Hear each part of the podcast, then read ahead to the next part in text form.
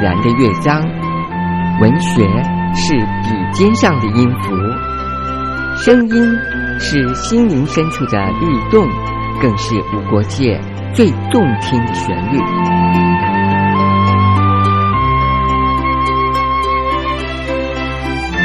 听见动心的旋律。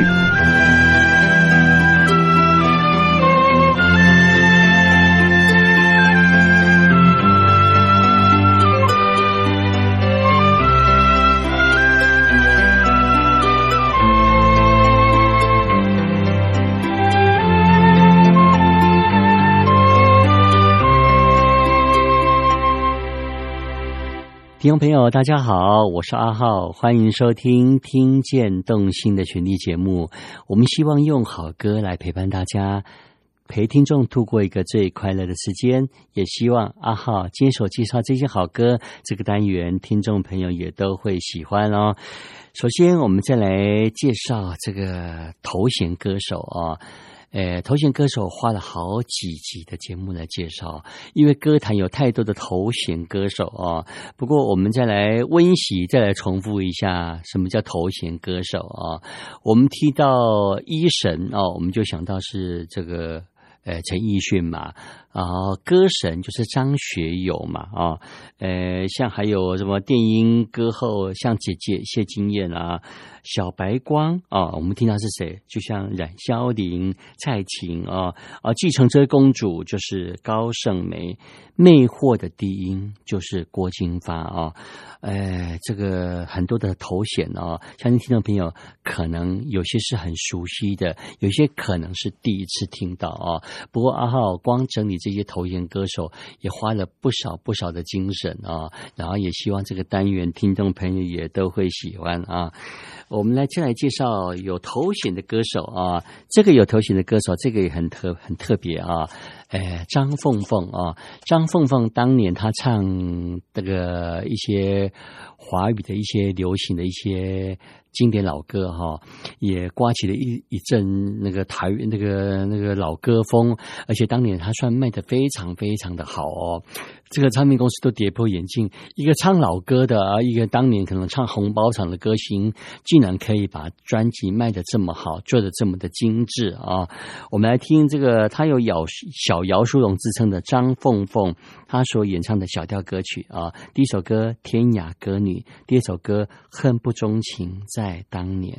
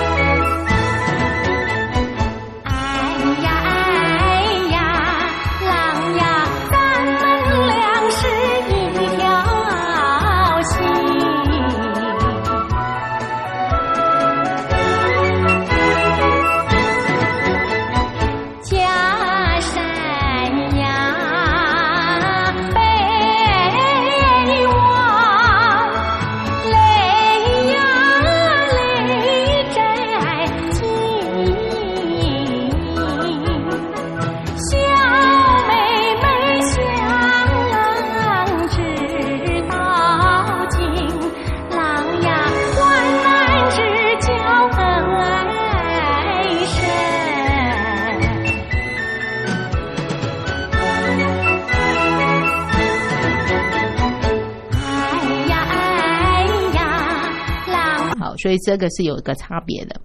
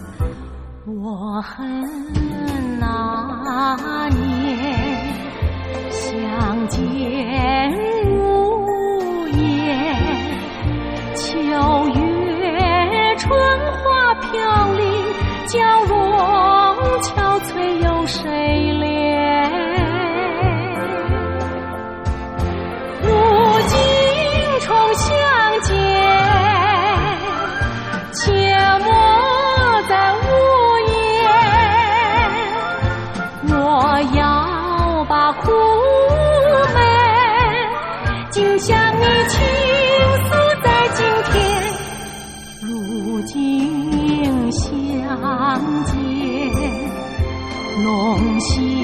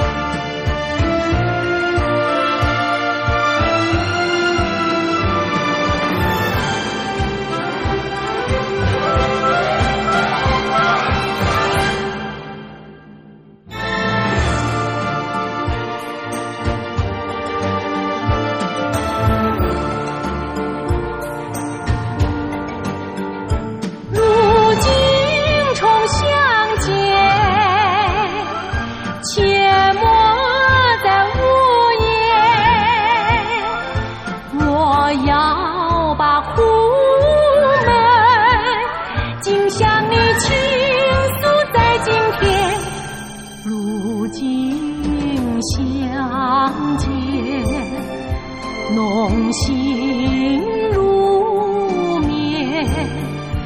人世令人叹息，恨不钟情在当年。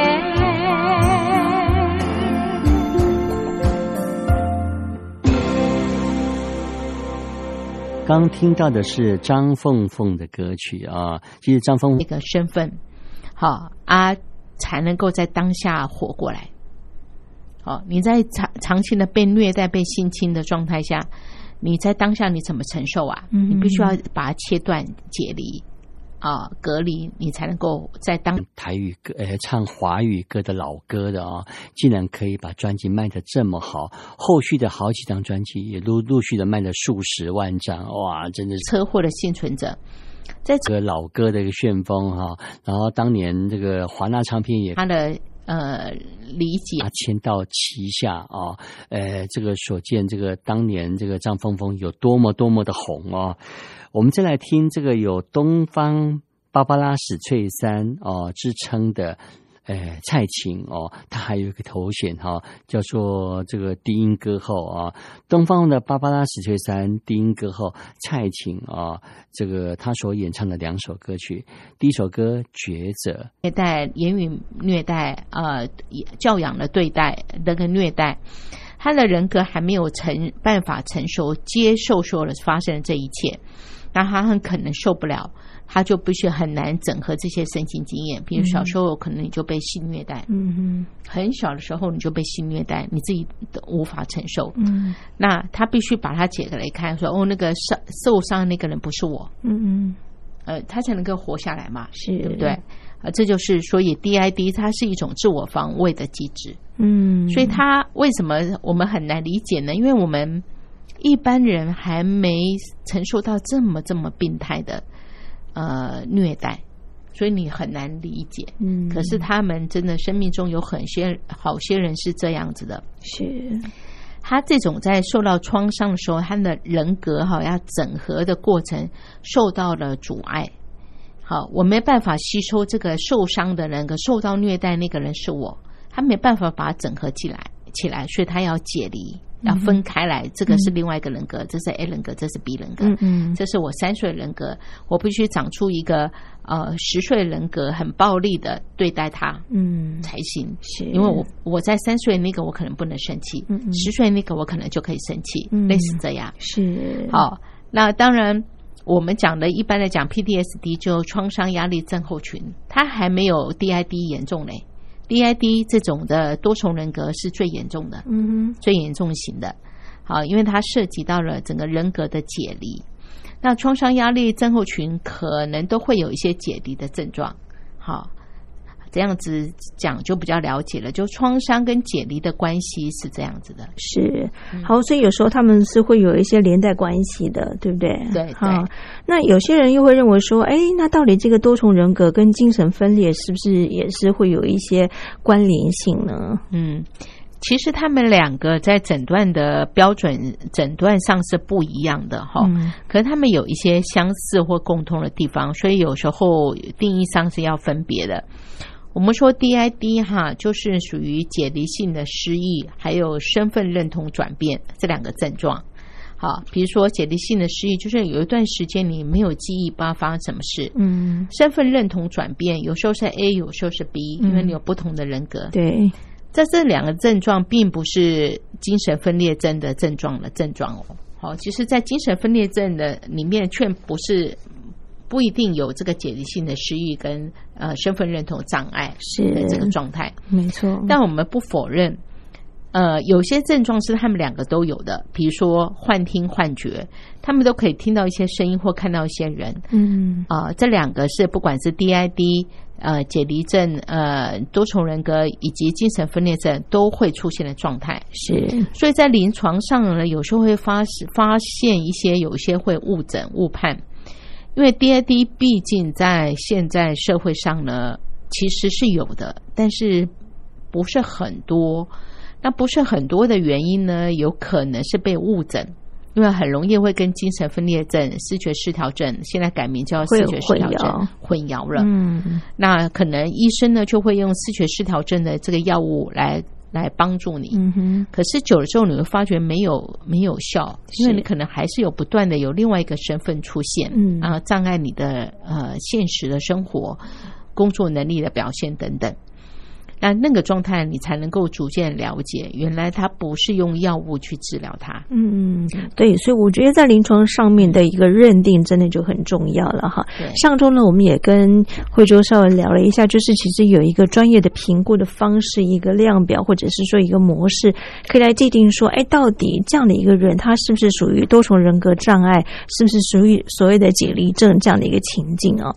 那一旦呢被医生宣判了确诊了哈，他是一个多多重人格，它是一个解离症的现象的时候，在临床当中到底该怎么样去做一些治疗？它可以治愈吗？还是只是获得控制而已呢？刚刚慧珠说，其实这可能就是要跟他一辈子，而且呢，这个疾病的病程可能要拖很长哈。待会休息一下呢，我们再请慧珠来跟大家聊聊，到底多重人格在治疗的方法都是采取什么样的模式呢？马上回来。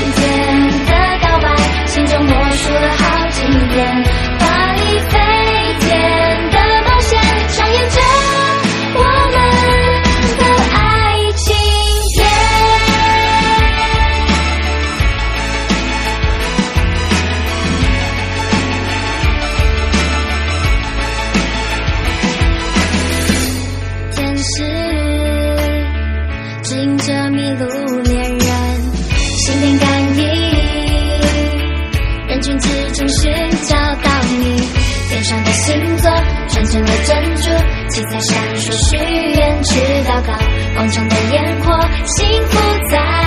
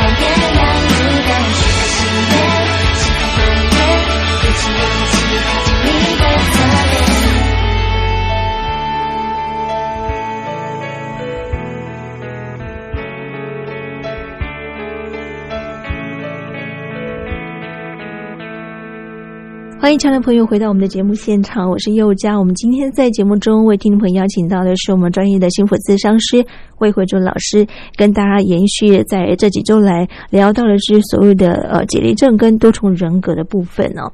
那我们刚刚呢也聊到了，其实多重人格要做一些判定啊，其实要有非常非常专业的一个医疗的一些模式、一些量表，甚或呢是一些评估的标准哦。可如果说真的，一旦被医生或者是说心理师评估认定是一个多重人格的话，在临床医学的治疗方法都是采取什么样的模式呢？会主嗯，多重人格治疗的方法，通常它要花非常多年。嗯所以我们说那个二四个比例的那个例子，它实际在生活中呢也是这样。那呃，通常我们要在很多个人格，像二四个比例里面，我们就找到一个人格，那个人格叫老师。老师、呃，他自己称呼他自己，大家都叫他老师，所有的人格都叫他老师。是那这个人格是怎么样？这个人格呢是最积极正向，嗯而且就是心相约，谁都不许哭成他能不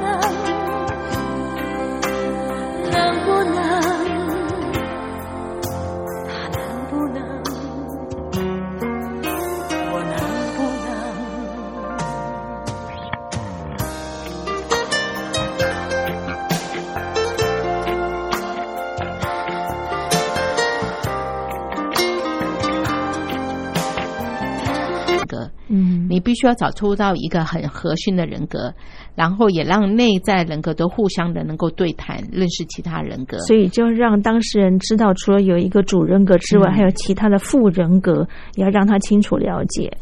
对，其实就是主人格不一定是原人格，原人格就是你原来的这个人格，嗯可是你原来这人很人格很可能在你八岁的时候受到创伤的时候，他就停止了，嗯，停止成长了。是是，所以不一定要找你原来那个人格，因为你原来的人格很就没有进步。所以重要的是你要找到一个还让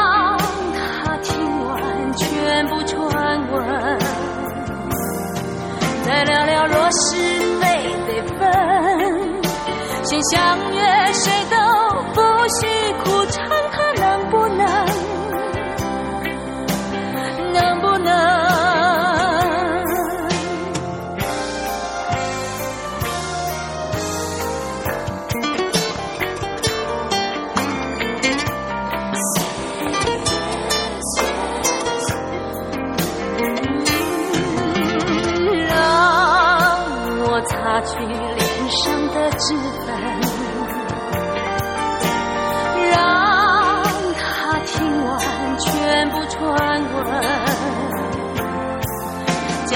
所有人跟我争，他答应不会默不作声，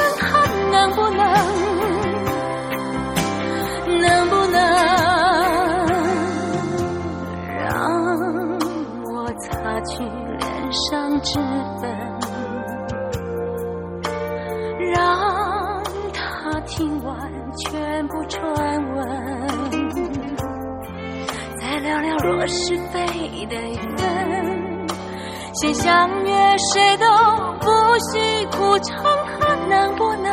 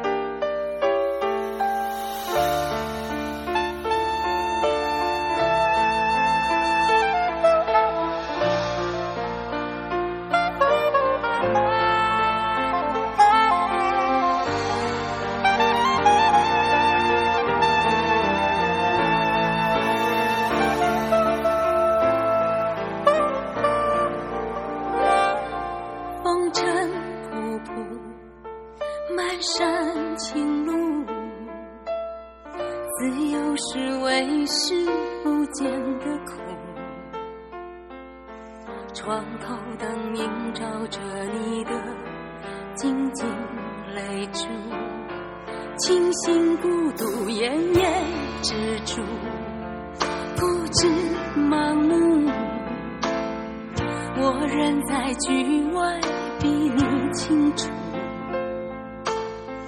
脸上他从此无幸福，是因为他从来不知道满足他要爱简单，拿心来换，一点也不许他隐瞒。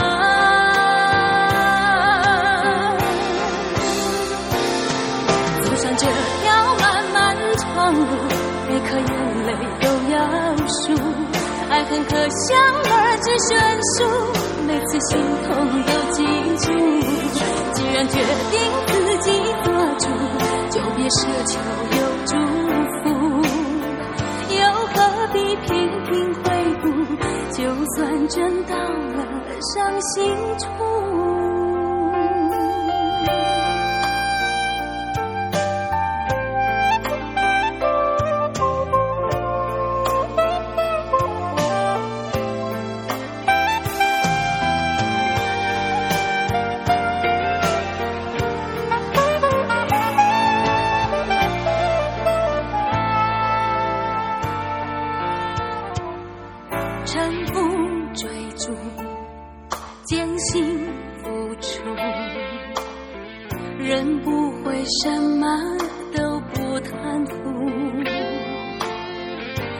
着你执着的勇气，谁都得服。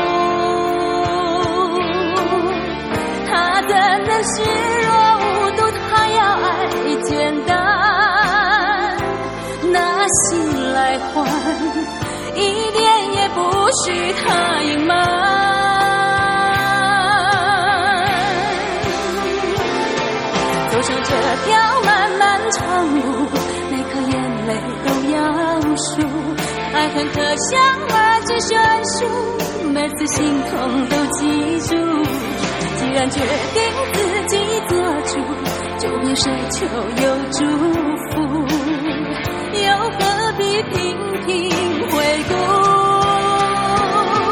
走上这条漫漫长路，每颗眼泪都要数，爱恨可想相守，每次心痛都记住。既然决定自己做主，就别奢求有祝福，又何必频频回顾？就算真到了伤心处。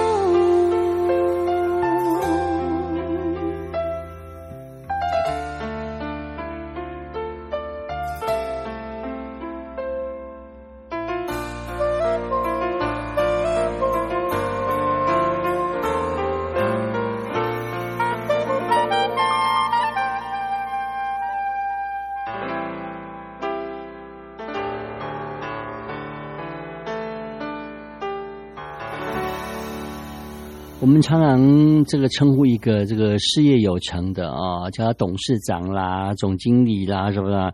提到周董，大家都会想到谁呢？当然是周杰伦了啊。所以每次大家提到周杰伦啊，大家的称呼就是周董。周董你好，周董你好。所以周董这个这个名字就跟周杰伦整个是挂在一起了啊。我们来听周杰伦当年的两首很好听的歌曲，第一首歌叫做《七里香》，第二首歌叫做《彩虹》。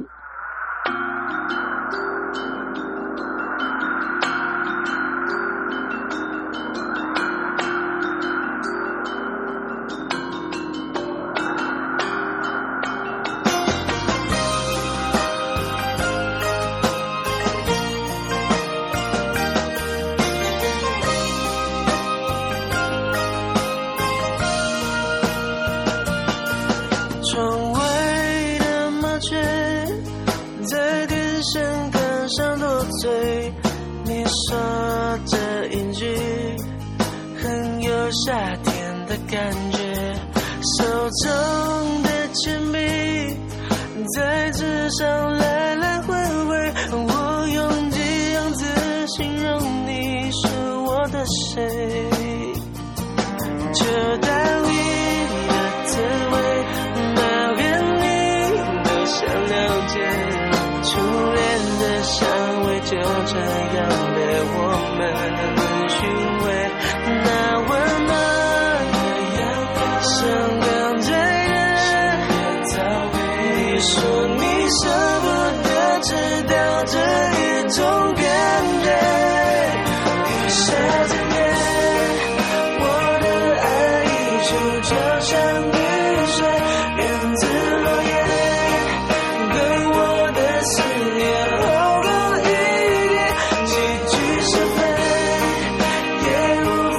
创伤透过比方说冥想也好，透过催眠，把他这个创伤疗愈了，或者说抚平了，这样的一个多重人格障碍，是不是会有一些好转呢？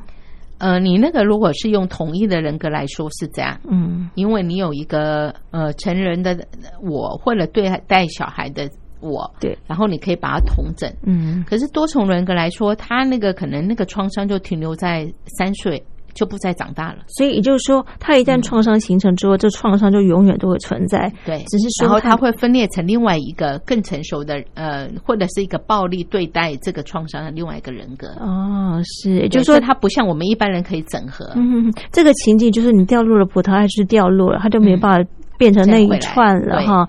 所以这其实还蛮麻烦治疗的一件事情。所以我们才说它这是很严重型的。是呃，多重人格的确是很严重的哈，嗯在我们心理治疗里里面，我也很少遇到这种人格障碍。是，所以在医学上面的治疗工作当中，哈，会不会就是很棘手？也就是说，在治疗的模式上面，它可能没有办法有一个比较好的治疗的机制呢？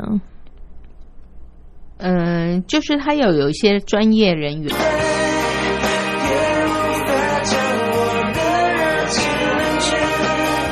你出现在我诗的每页，那饱满的稻穗，幸福了这个季节。你的脸颊像田里熟透的番茄，你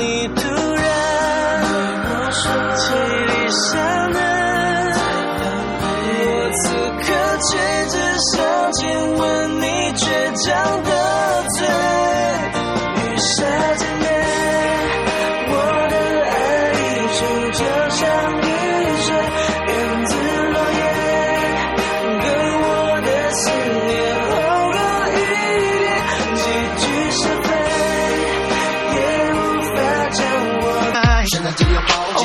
是你，偷偷把我锁在你的手心。是你是你，让我相信你是我的唯一。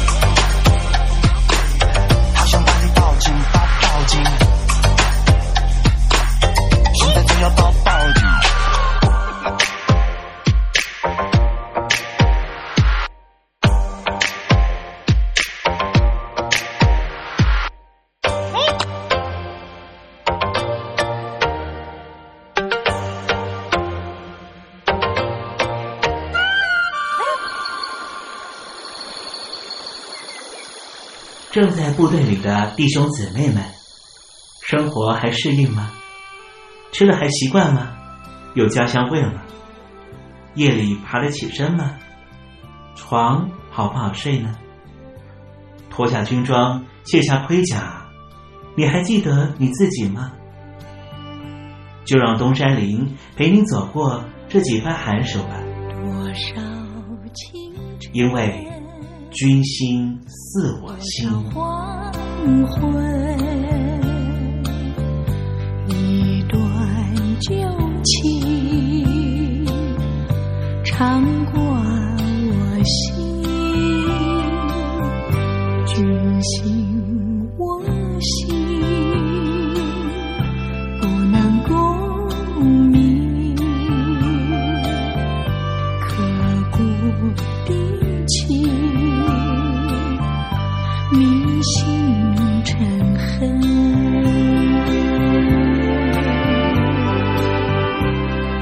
君心似我心。东山林从事广播工作也二十多年了，对于声音的各种表演、各种运用，大概是非常娴熟了。但是最近我想了一件事儿，想跟听众朋友分享。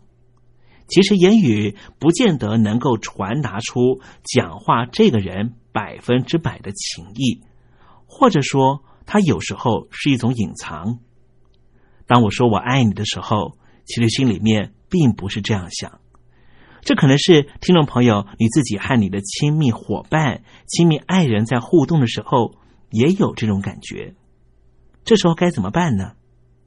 如果你能够观察他的非语言的表达作为，也就是肢体动作，可能你可以真正的知道他到底爱不爱你。今天我们特别邀请到的是台湾的畅销书作家，也是两性关系的专家汪成华，告诉我们这语言之外的肢体沟通到底能够传达什么样的讯息。大家好，我是汪晨华。最近在生活里面，我时常提醒着自己不要轻易承诺。为什么这么说呢？因为发觉承诺好像已经失效，当我责备着一而再失信的朋友，他立即反映出：“你太严肃了吧，放轻松点。”反而错乱了我一直以来的价值观。现代人的思想已和忠厚传家、一诺千金的上一代有了极大的差距。信诺两个字对现代人来说非常的陌生，许多人常把信诺当作一种当下的语言游戏。既然是游戏，当然没有维持很久的可信特质。讲话的当下确实是发自内心，但是情绪或心情改变之后呢，讲过的话也就随风飘散了。既然承诺或信用不值一文，又何必把语言太当一回事呢？在很多的时候，大部分的人，连我自己也不例外，觉得语言的沟通是必要的，也必须的。但是在人生阅历越来越多的今天，我却逐渐发现，其实亲密沟通的方式最忌讳的，有时候反而就是语言。为什么这么说呢？你试着想一想，一个人的成长背景不一样，学习与人生经验更是不同。世界上绝对没有完全一样的两个个体。又怎么可能在说话的表达方式上会一样呢？往往反而容易因为言语的误会而导致彼此更深的误解。试着善用上帝赐予的本能，静静用眼睛瞅着他，用耳朵仔细的听他说。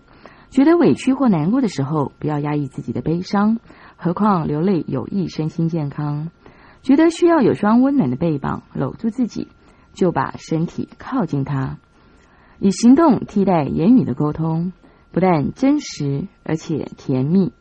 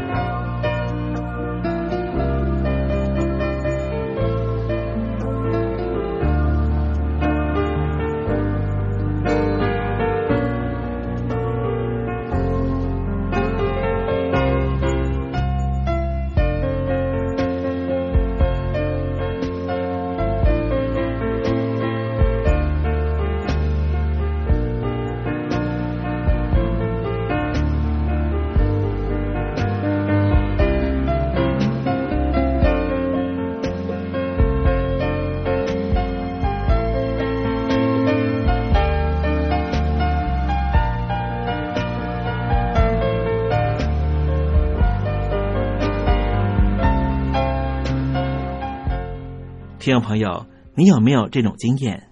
有的时候情到浓时，言语是不足以表达我们内心的情绪的。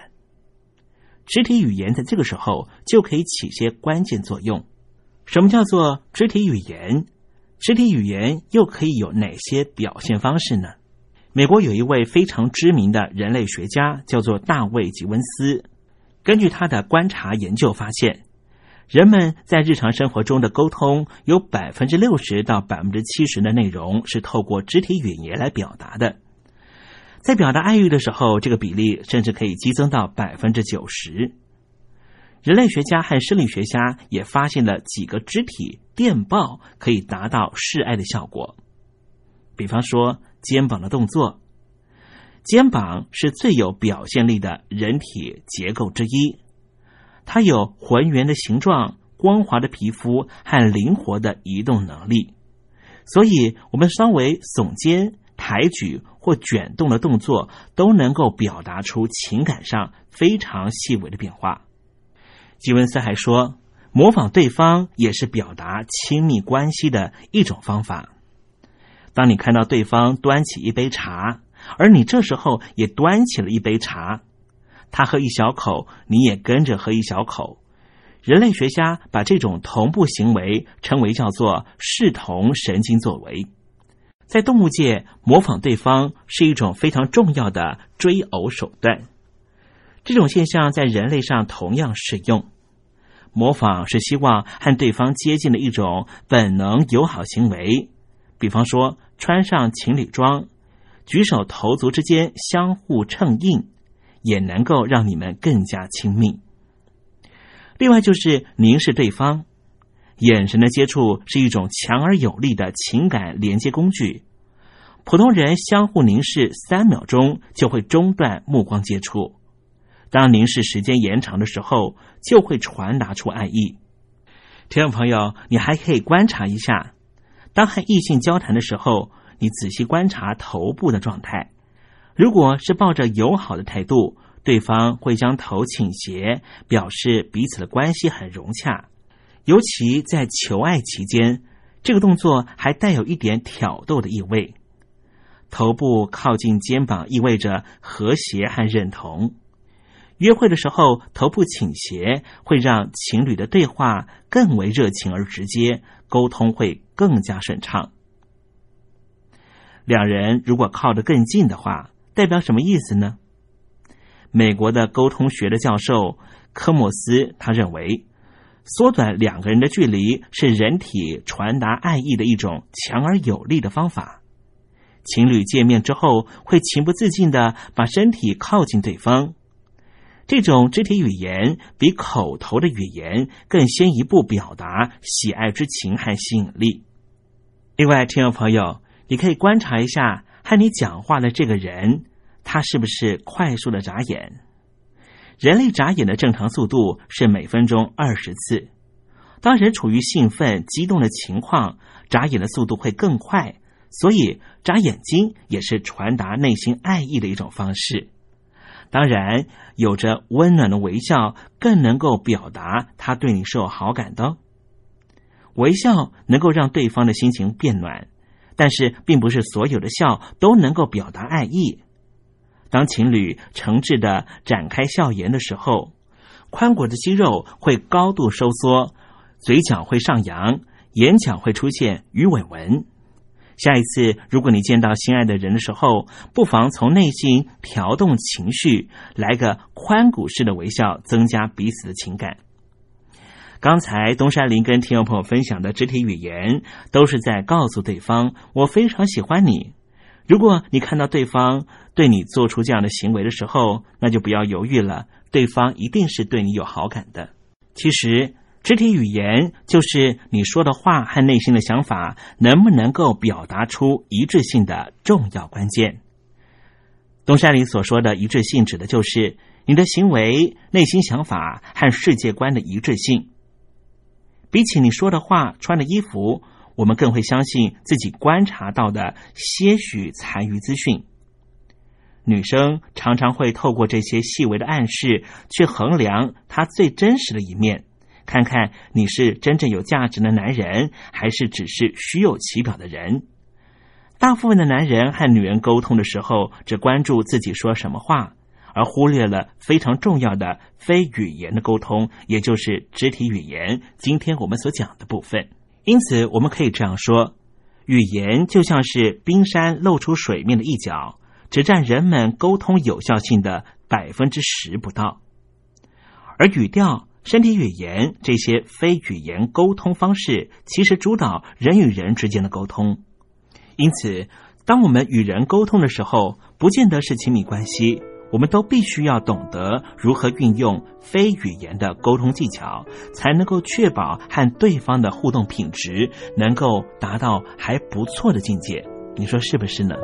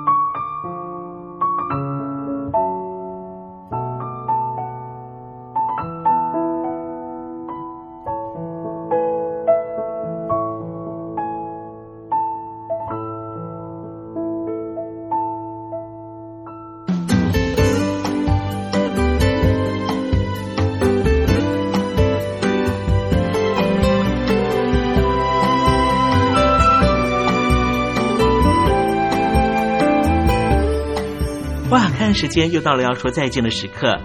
无论今天东山林给了你什么样的情绪延伸，再见总是要说出口的。但是，我最亲爱的小伙伴，你知道吗？比起再见，其实我们更擅长想念。每一次的再见，都是为了下一个再相聚，不是吗？我没办法确知明天还会不会在这里见到你。都说了，人世间的所有相遇都是久别重逢。不管说再见之后，你会遭遇什么人，会见到什么样的风景。如果你愿意的话，东山林每天都在这里等你。再请您和我分享你的一路精彩，好吗？再见了，我最亲爱的你，我们不见不散，拜拜。